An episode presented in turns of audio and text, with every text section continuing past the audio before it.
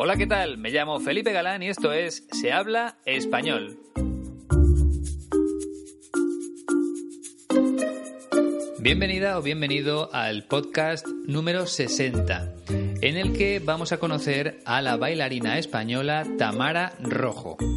Ahora mismo está triunfando en Londres como directora, así que podemos decir que ha tenido una carrera llena de éxitos.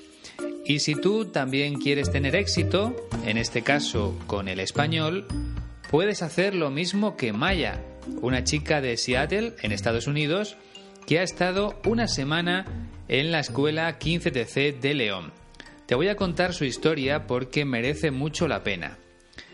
En un principio, Maya le envió un correo electrónico a Iñaki en el mes de noviembre del año pasado, de 2017 preguntando por las clases online a través de Skype. Después de intercambiar varios correos buscando el horario adecuado para las clases, ya en el mes de diciembre, Maya volvió a escribir a Iñaki para decirle que había cambiado de opinión, que en vez de reservar clases por Skype, iba a viajar desde Estados Unidos hasta España, hasta la ciudad de León, para recibir clases en persona en la escuela 15TC. El caso es que Maya reservó un curso de una semana con 30 horas de clase, pero solo para ella. Es decir, que durante toda la semana ella fue la única alumna de la escuela.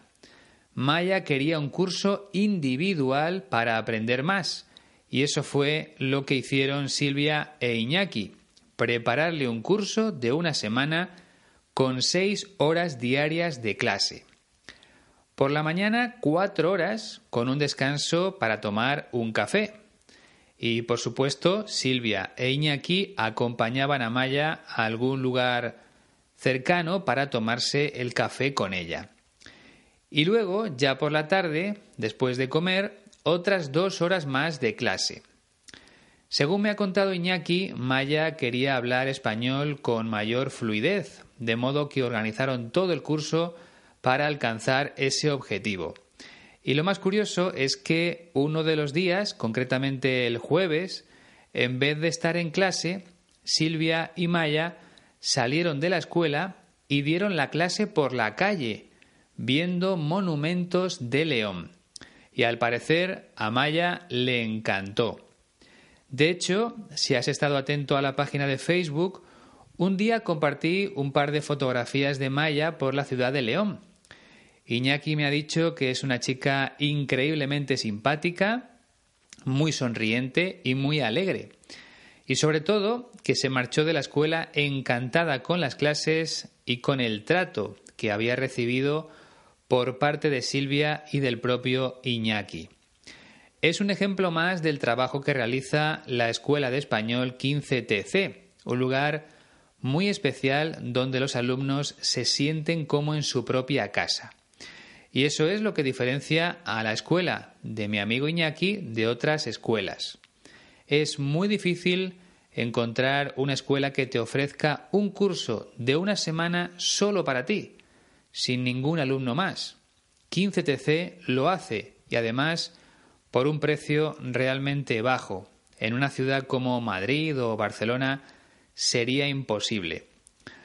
Así que, como siempre te digo, entra en la web www.15tc.es y comprueba todas las posibilidades que te ofrece la escuela, tanto las clases online a través de Skype como los cursos presenciales en la ciudad de León. Seguro que sus precios te van a sorprender. Y si ya lo tienes claro, pues envíale un correo electrónico a Iñaki para que te ayude con el viaje y con el hotel. La dirección es info 15tc.es.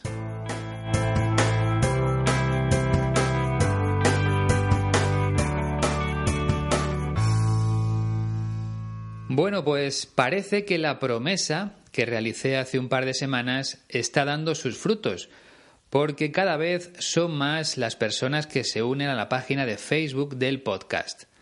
Si recuerdas, comenté que subiría un vídeo grabado por mí cuando alcancemos la cifra de mil me gustas. Y de momento vamos por 909, que no está nada mal. Ya queda menos para lanzar mi primer vídeo. Ojalá sea muy pronto.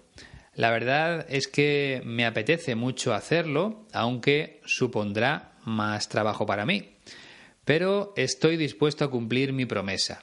Por tanto, comparte la página con tus amigos y diles que pinchen en me gusta para llegar a los mil lo antes posible.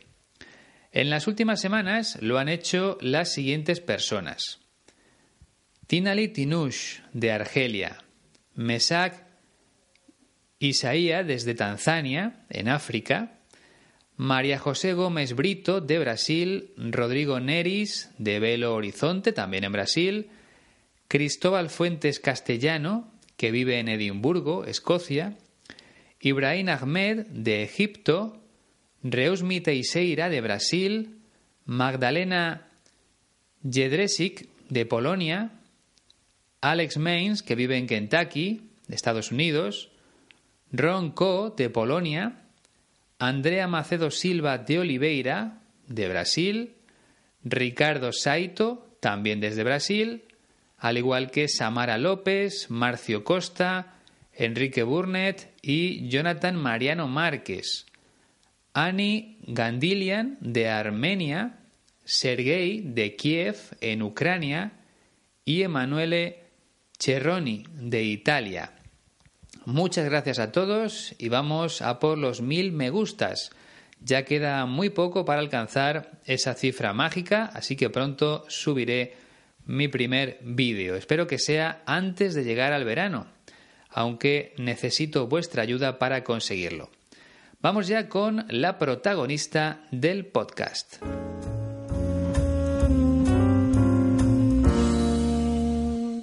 Tamara Rojo nació en Montreal, Canadá, el 17 de mayo de 1974. Así que acaba de cumplir 44 años. Nació en ese país porque sus padres estaban viviendo allí en aquel momento, pero cuando ella tenía cuatro meses regresaron a España. Tamara empezó su formación como bailarina de danza clásica a los nueve años y ahora mismo es la directora artística del English National Ballet de Londres. Con 25 años fue bailarina principal en esa misma compañía de danza y antes ya lo había sido en The Royal Ballet, también en Londres. Como ves, Tamara Rojo ha desarrollado la mayor parte de su carrera fuera de España y en 2016 recibió la máxima distinción que el Reino Unido le puede dar a un extranjero, nada menos que la Orden del Imperio Británico por su contribución al mundo de la danza. Mucho tiempo antes, en el año 2005, ya había recibido un premio muy importante en España, el Premio Príncipe de Asturias de las Artes. Podemos decir que Tamara Rojo es otra española internacional, porque se formó aquí pero está triunfando en otro país. Un éxito del que me alegro mucho porque las personas que se dedican a la danza clásica le dedican una gran cantidad de horas a su profesión y muchas veces no obtienen el reconocimiento que merecen. En la entrevista que vamos a escuchar, Tamara Rojo habla de ese esfuerzo que tuvo que realizar durante muchos años, porque además de ir a clases de danza, también tenía que seguir estudiando. Así lo cuenta ella. No tuve otra opción. Ah, mi madre me dijo que si no estudiaba no podía bailar. Yo odiaba el colegio, no, lo podía soportar desde el primer día.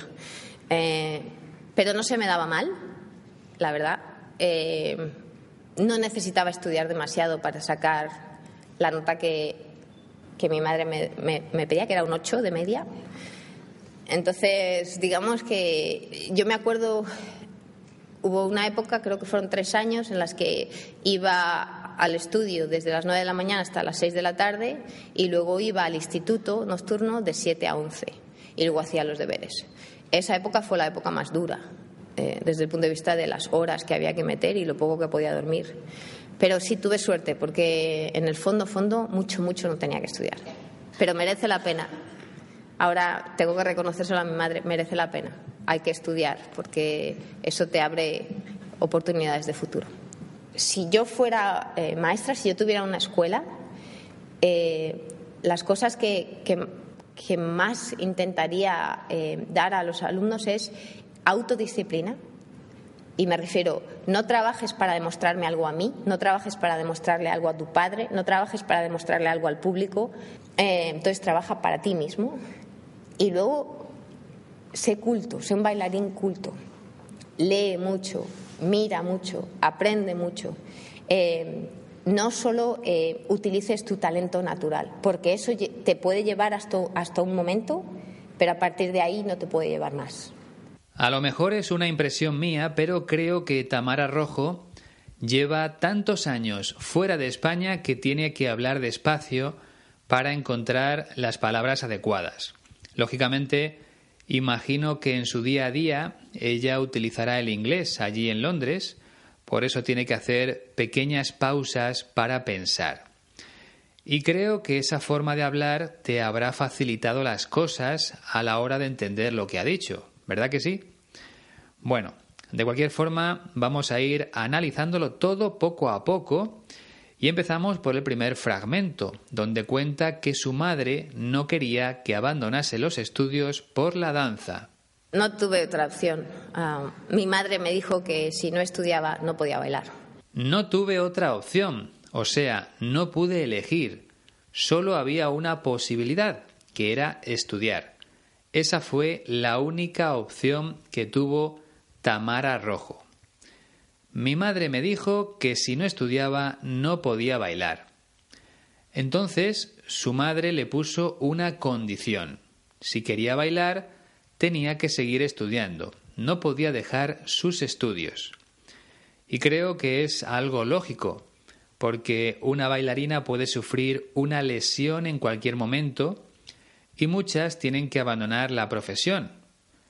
Por cierto, una lesión es el daño que sufrimos en una parte de nuestro cuerpo. Es una palabra que se utiliza mucho en el mundo del deporte y de cualquier actividad física. Por ejemplo, decimos que un jugador se ha lesionado, ha sufrido una lesión, ya sea en la rodilla, en el tobillo, en la espalda. Se trata de un problema físico que le impide seguir practicando su deporte o su actividad. Hay lesiones graves, como las que afectan a la rodilla, y otras más leves, como un esguince de tobillo, una torcedura de tobillo. Eso es un esguince. Entonces, si una bailarina sufre una lesión grave y tiene que dejar de bailar, si no ha estudiado, va a tener muchos problemas para encontrar otro trabajo. Por eso es importante que todos los deportistas tengan una buena formación académica, porque sus carreras profesionales suelen ser cortas y luego tienen que dedicarse a otra cosa. La madre de Tamara Rojo lo tenía claro y obligó a su hija a estudiar, aunque a ella no le gustaba mucho ir al colegio, tal como confiesa en el segundo fragmento. Yo odiaba el colegio, no, lo podía soportar desde el primer día. Eh, pero no se me daba mal, la verdad. Yo odiaba el colegio. El verbo odiar es lo contrario de amar o de gustar. Si yo odio las matemáticas, por ejemplo, es que no me gustan nada los números, es que no quiero ni abrir el libro. Y luego lo dice con otras palabras, no lo podía soportar desde el primer día. Es decir, odiaba el colegio desde el primer día que fue a clase. No lo podía soportar. En este caso, el verbo soportar significa que algo o alguien no te gusta nada y que estás muy incómodo en esa situación. Por ejemplo, no soporto a Pedro, me cae mal, no me gusta nada de lo que veo en él. Por tanto, intento marcharme a otro sitio cuando él aparece. Normalmente cuando utilizamos esa expresión le añadimos otra. No soporto a Pedro, es superior a mis fuerzas. O sea, aunque lo intento, no puedo estar con él porque no me gusta nada su forma de ser o su forma de pensar. Aquí no hablamos del aspecto físico, sino más bien del comportamiento de las personas. Si no soportas a alguien, es porque su manera de actuar no va contigo, porque es todo lo contrario a ti. Y aplicado a una cosa, como el colegio, significa que no te gusta nada, que lo odias. Sin embargo, también dice que no se le daba mal. Entiendo que no era mala estudiante, que sacaba buenas notas. Es una expresión que ya vimos en otro podcast. Se me da bien algo o se me da mal algo. Es decir, soy bueno en algo o soy malo en algo. Tamara Rojo era buena en los estudios, en el colegio, aunque no le gustaba ir a clase. En el tercer fragmento sigue hablando del mismo tema. No necesitaba estudiar demasiado para sacar la nota que, mi madre me, me pedía, que era un 8 de media. No necesitaba estudiar demasiado para sacar la nota que mi madre me pedía, que era un 8 de media.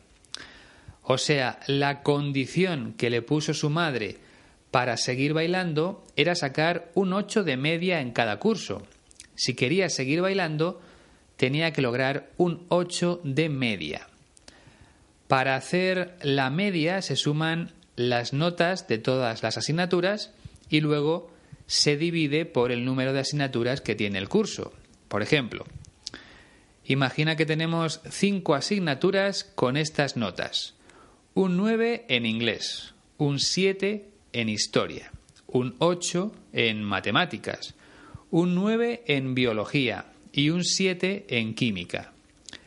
La suma de esas notas sería 40. Dividido por 5, porque son 5 asignaturas, nos daría una nota media de 8. A lo mejor es algo muy sencillo y no tenía que haberlo explicado, pero bueno, prefiero hablar de más que de menos. En cuanto al sistema de evaluación que tenemos en España, también lo expliqué hace ya un tiempo.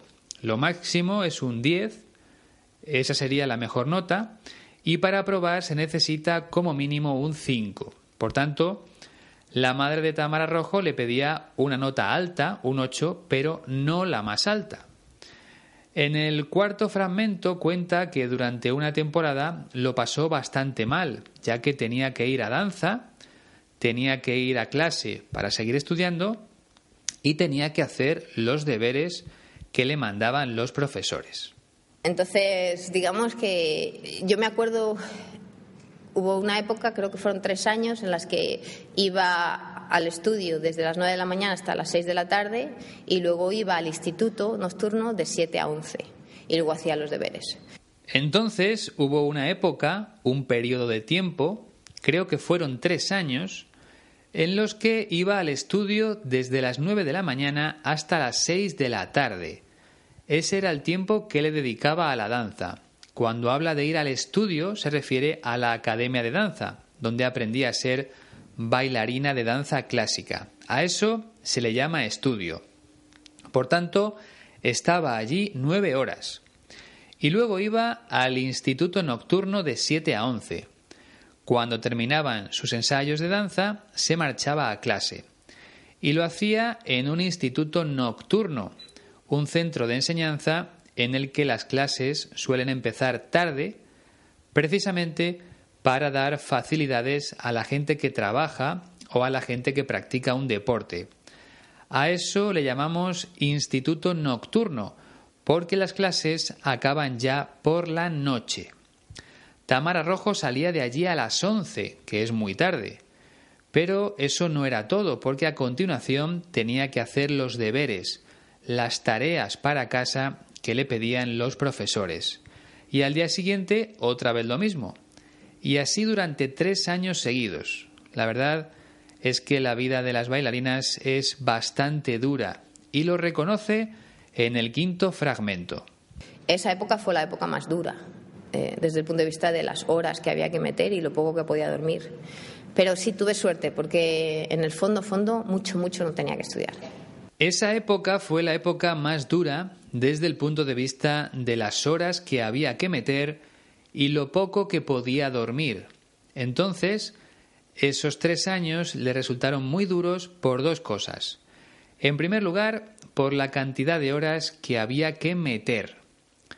La expresión meter horas o echar horas significa dedicarle horas a una actividad concreta. Por ejemplo, yo le meto unas ocho horas a cada podcast o yo le echo unas ocho horas a cada podcast. En el caso de Tamara Rojo, le metía nueve horas diarias a la danza y luego cuatro o cinco a sus clases del instituto. Creo que se entiende bien, ¿no? Vale. Pero sí, tuve suerte porque en el fondo, fondo, mucho, mucho no tenía que estudiar. Tuve suerte porque en el fondo no tenía que estudiar mucho, quizá porque tenía buena memoria y no necesitaba mucho tiempo delante del libro para aprenderse las cosas. En el sexto fragmento confiesa que su madre tenía razón. Pero merece la pena. Ahora tengo que reconocérselo a mi madre, merece la pena. Hay que estudiar porque eso te abre oportunidades de futuro. Pero merece la pena. Aquí se refiere a estudiar. Y la expresión merecer la pena o valer la pena significa que algo cuesta un esfuerzo, pero después resulta útil o beneficioso para ti. Merece la pena estudiar para después sacar buenas notas. Vale la pena trabajar mucho para después ganar dinero y poder comprar una casa. Y también se utiliza esta expresión para hablar de películas de cine, obras de teatro, exposiciones en museos o espectáculos en general. Por ejemplo, si un amigo ha ido a un museo que está en otra ciudad, lo normal es que luego le preguntes ¿merece la pena ir? Es decir, ¿el museo ofrece cosas atractivas como para desplazarse en coche y pagar el precio de la entrada? ¿Vale la pena o merece la pena ir? ¿O en realidad no es para tanto? Porque si no merece la pena, no me gasto ese dinero. Bien, entonces, Tamara Rojo piensa que mereció la pena estudiar y se lo reconoce a su madre. En este caso, reconocer es dar la razón. Le doy la razón a mi madre porque efectivamente estudiar es muy importante. Cuando eres joven no te das cuenta, pero luego sí. ¿Por qué? Pues porque, como dice Tamara Rojo, estudiar te abre oportunidades de futuro. Si consigues terminar una carrera universitaria, tendrás más opciones de encontrar un trabajo, por ejemplo. En el séptimo fragmento cambia un poco de tema y explica cómo actuaría ella si fuera profesora de baile, de danza. Si yo fuera eh, maestra, si yo tuviera una escuela, eh, las cosas que, más intentaría eh, dar a los alumnos es autodisciplina. Si yo fuera maestra, si yo tuviera una escuela, las cosas que más intentaría dar a los alumnos es autodisciplina. Lo primero que intentaría transmitir a los alumnos sería autodisciplina. ¿Y qué significa autodisciplina? Bien, para empezar, la disciplina es un conjunto de normas relacionadas con el buen comportamiento. Una persona disciplinada es la que sigue esas normas, la que estudia cuando tiene que estudiar, la que trabaja cuando hay que trabajar, la que sigue unos horarios para comer, para cenar, para dormir. En definitiva, una persona disciplinada es la que tiene una vida ordenada, y cuando le añadimos el prefijo auto, nos estamos refiriendo a algo que uno se hace o se impone a sí mismo. Por tanto, la autodisciplina es seguir las normas que tú mismo te has marcado. Nadie te ha dicho que tienes que estudiar cuatro horas al día, pero tú sabes que debes hacerlo para obtener buenas notas y cumples esas normas. Eres autodisciplinado. La verdad es que es algo muy importante en la vida porque si no necesitas que alguien te dicte las normas, tienes mucho ganado. Si tienes claro que hay que esforzarse para cumplir los sueños, al final llegan, al final se hacen realidad. En eso consiste la autodisciplina, en seguir las reglas que tú te marcas para llevar una vida ordenada. En el octavo fragmento sigue explicando este mismo concepto. Y me refiero, no trabajes para demostrarme algo a mí, no trabajes para demostrarle algo a tu padre, no trabajes para demostrarle algo al público, eh, entonces trabaja para ti mismo. Y me refiero, no trabajes para demostrarme algo a mí. Es decir, no trabajes o no bailes para demostrarle algo a tu profesora. No lo hagas para que ella esté contenta. No trabajes para demostrarle algo a tu padre. Tampoco lo hagas para que tu padre esté contento. No trabajes para demostrarle algo al público. No bailes para que el público se marche contento a casa. Todo eso no importa. Lo que de verdad importa es trabajar para ti mismo, para tu propia felicidad, para mejorar cada día como persona y como profesional, cada uno en su especialidad. Es una manera de ver la vida que me gusta y que yo mismo intento seguir y también intento transmitírselo a mis hijos. Creo que es muy importante que ellos sean conscientes de que su esfuerzo es para ellos, para su futuro, no para que yo esté contento. En el noveno fragmento añade algo más a la formación que debe tener todo buen bailarín. Y luego, sé culto, sé un bailarín culto. Lee mucho, mira mucho, aprende mucho. Sé un bailarín culto. En este caso, sé, con tilde, es el imperativo del verbo ser, Tamara Rojo cree que los bailarines tienen que ser cultos, que deben tener cierta cultura. En otras palabras, que es necesario que sepan muchas cosas sobre historia, literatura, arte, geografía, de todo un poco. En eso consiste ser culto, en preocuparse por aprender algo nuevo cada día, leyendo libros, visitando museos o viendo obras de teatro, por ejemplo y añade, lee mucho, mira mucho, aprende mucho. Es lo mismo que acabo de comentar. En el décimo y último fragmento también realiza una advertencia a los bailarines. Es la siguiente.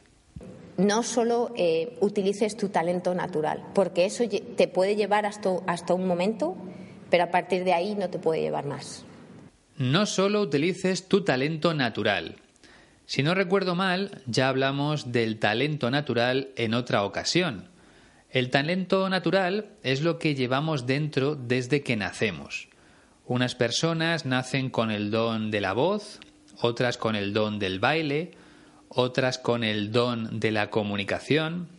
Ya sabes, a cada persona se le da bien algo desde pequeña. Ese es su don o su talento natural. Y lógicamente hay personas que bailan muy bien desde su infancia sin saber muy bien el motivo. Pues Tamara Rojo dice que no hay que usar solamente ese talento natural, porque eso te puede llevar hasta un punto, pero no más allá. En definitiva, lo que está diciendo nuestra protagonista es que el talento natural hay que trabajarlo para llegar más lejos, para ser mejor bailarina o bailarín. Si recuerdas, es lo mismo que comentaba Ramón Langa al hablar de la voz en los actores de doblaje. Hay personas que nacen con una voz preciosa, pero si la trabajan podrán hacer muchas más cosas con esa voz. Y se trata de eso, de mejorar cada día gracias al trabajo. Bien, pues hasta aquí mis explicaciones. Ahora, como siempre, lo escuchamos todo junto una última vez para que puedas comprobar tus progresos. No tuve otra opción. Ah, mi madre me dijo que si no estudiaba no podía bailar. yo odiaba el colegio, no, no lo podía soportar desde el primer día. Eh, pero no se me daba mal, la verdad. Eh, no necesitaba estudiar demasiado para sacar la nota que, que mi madre me, me, pedía, que era un 8 de media. Entonces, digamos que yo me acuerdo, hubo una época, creo que fueron tres años, en las que iba al estudio desde las 9 de la mañana hasta las 6 de la tarde y luego iba al instituto nocturno de 7 a 11 y luego hacía los deberes. Esa época fue la época más dura, eh, desde el punto de vista de las horas que había que meter y lo poco que podía dormir. Pero sí tuve suerte, porque en el fondo, fondo, mucho, mucho no tenía que estudiar. Pero merece la pena. Ahora tengo que reconocérselo a mi madre, merece la pena. Hay que estudiar, porque eso te abre oportunidades de futuro. Si yo fuera eh, maestra, si yo tuviera una escuela, eh, las cosas que, más intentaría dar a los alumnos es autodisciplina. Y me refiero, no trabajes para demostrarme algo a mí, no trabajes para demostrarle algo a tu padre, no trabajes para demostrarle algo al público. Eh, entonces trabaja para ti mismo. Y luego, sé culto, sé un bailarín culto. Lee mucho, mira mucho, aprende mucho. Eh, no solo eh, utilices tu talento natural, porque eso te puede llevar hasta, hasta un momento, pero a partir de ahí no te puede llevar más. Espero que ahora lo hayas entendido todo sin mayores problemas. Si no es así, puedes escuchar el podcast una vez más o utilizar la transcripción gratuita que está disponible en la página web de la Escuela de Español 15TC www.15tc.es barra audios www.15tc.es barra audios te recuerdo que seguimos con el reto de los mil me gustas en Facebook. Si todavía no lo has hecho, entra en la página de Se habla español y hazme ese pequeño favor. A cambio, cuando lleguemos a esa cifra, subiré mi primer vídeo. Y ojalá sea el primero de muchos. Solo se tarda un minuto en hacerlo y no cuesta nada. Te dejo la dirección aquí mismo. facebook.com barra se habla español podcast. Lo repito, www.facebook.com barra se habla español podcast. Y si quieres ponerte en contacto conmigo, puedes hacerlo a través de esa misma red social, por medio de Twitter o enviándome un correo electrónico a la siguiente dirección se.